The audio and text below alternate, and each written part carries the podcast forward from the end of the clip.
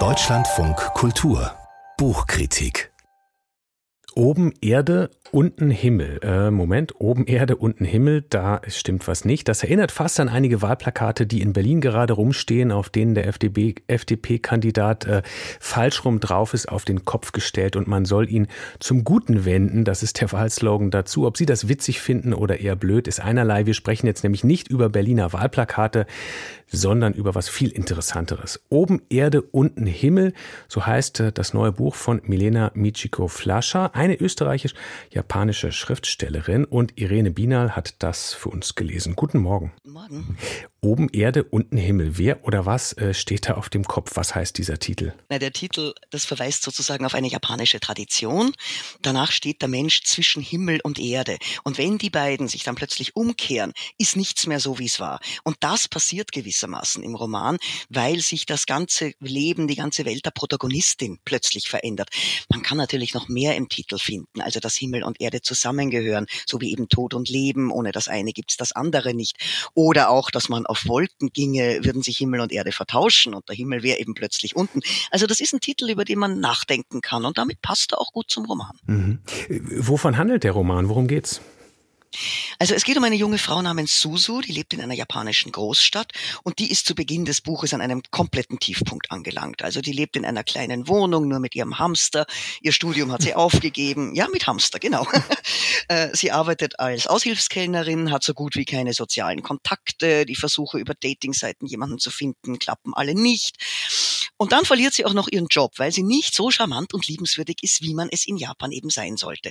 Dann überlegt sie tatsächlich, ob sie nicht einfach aufhören soll zu essen, damit man dann irgendwann die Gerippe von ihr und dem Hamster findet. Der Hamster ist es aber auch, der sie dann doch dazu bringt, sich aufzuraffen und einen neuen Job zu suchen, weil verhungern will sie ihn dann doch nicht lassen. Sie findet eine Arbeit, aber eine etwas makabre Arbeit, nämlich als Leichenfundortreinigerin. Das heißt, sie geht mit einem Team in Wohnungen, wo man Menschen gefunden hat, die dort einsam gestorben sind, die dann Monate oder Jahre lang nicht vermisst wurden. Und diese Wohnungen müssen dann natürlich gereinigt werden. Und in Japan heißen diese Fälle Kodokushi-Fälle Fälle und sind ein echtes soziales Problem. Mhm. Allein in Tokio sterben tausende Menschen jedes Jahr, allein in ihren Wohnungen. So, Susu hat also jetzt diesen Job, der entpuppt sich aber für sie als quasi lebensrettend. Denn da kommt sie ihren Kollegen näher, sie öffnet sich auch für andere Menschen, also zum Beispiel für ihre Nachbarn, die sie bisher nicht wahrgenommen hat.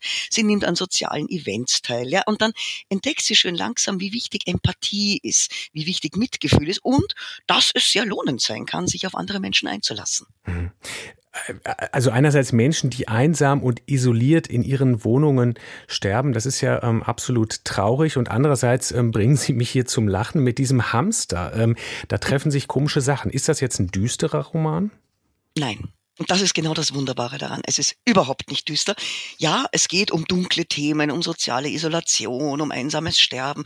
Aber Flascher erzählt in seinem so wahnsinnig leichten Ton, dass es wirklich eine reine Freude ist. Also Susu begegnet allen möglichen Charakteren, sehr skurrilen Charakteren, sehr liebenswerten Charakteren. Da ist ihr Chef, Herr Sakai, der sprüht immer vor Ideen und der legt großen Wert darauf, dass man den Verstorbenen, deren Wohnungen sie da reinigen, mit sehr viel Respekt und Achtsamkeit begegnet. Oder Susu trifft im Badehaus eine alte Frau, die nennt sie Mrs. Langfinger, denn die Frau stiehlt Gummidrops, um ins Gefängnis zu kommen, weil sie dort ihren Lebensabend verbringen will. Dazu erzählt Flaja dann ungeheuer viele Geschichten, also die Geschichte von Herrn Sakai, der war eigentlich ein Geschäftsmann, bis sein Vater allein starb und er bemerkte, dass mit seinem Leben da etwas nicht stimmt. Oder die Geschichte von Takada, einer von Susus Kollegen, der sammelt Wörter und fragt sich, was mit all seinen Notizen passiert, wenn er stirbt. Und all diese Geschichten, all diese Begegnungen, die führen eben dazu, dass Susu sich selbst langsam öffnet. Das ist ein Buch voller Geschichten und es ist unglaublich unterhaltsam und wirklich mitreißend. Hm.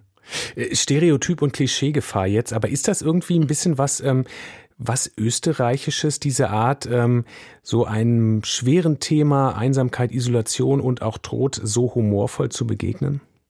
Ja, möglicherweise schon. Also der Österreicher, speziell der Wiener, der ist ja durchaus bekannt für einen Hang zum schwarzen Humor. Und den findet man natürlich im Roman. Also da gibt's eine Szene, wo Suso mit dem Team in ihre allererste Kodokushi-Wohnung kommt. Das ist die Wohnung eines Herrn Ono.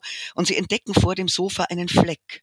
Und Herr Sakai sagt, das ist Herr Ono. Und alle verbeugen sich vor dem Fleck. Das ist natürlich wirklich makaber, aber es ist gleichzeitig ungeheuer witzig. Und ich denke, dieser leichte Humor, der da mit dem Dunklen spielt, mit dem Tod, Tod spielt, sogar mit der Verwesung spielt, der zieht sich durch das Buch und das mag schon an der österreichischen Sozialisation der Autorin liegen. Mhm. Aber ähm, Sie haben es beschrieben, es, es, es, spielt in Japan, also ähm, auch japanische Traditionen, die man da drin findet. Ja, ja, natürlich. Also zum Beispiel diese Art, wie man den Toten begegnet. Herr Sakai hält jedes Mal ein kleines Ritual ab, bevor man eine Wohnung betritt. Das ist dann schon, ja, sehr japanisch oder jedenfalls fernöstlich. Also insgesamt würde ich meinen, es ist eine wirklich grandiose grandiose Verbindung dieser beiden Welten der Autorin. Und damit wird dann das Ganze, ja, zu einem sozusagen kulturüberspannenden Werk. Denn diese grundlegende Thematik, die äh, Thematik, die Einsamkeit des Einzelnen, der einsame Tod, das ist ja kein rein japanisches Phänomen. Das gibt's ja hierzulande leider auch. Also da gab's gerade vor ein paar Wochen eine Meldung aus Österreich, aus Niederösterreich, über einen älteren Mann, der zwei Jahre lang tot in seinem Haus lag, ohne dass ihn jemand vermisst hätte. Das ist also eine ganz universelle Thematik, die Flascher behandelt.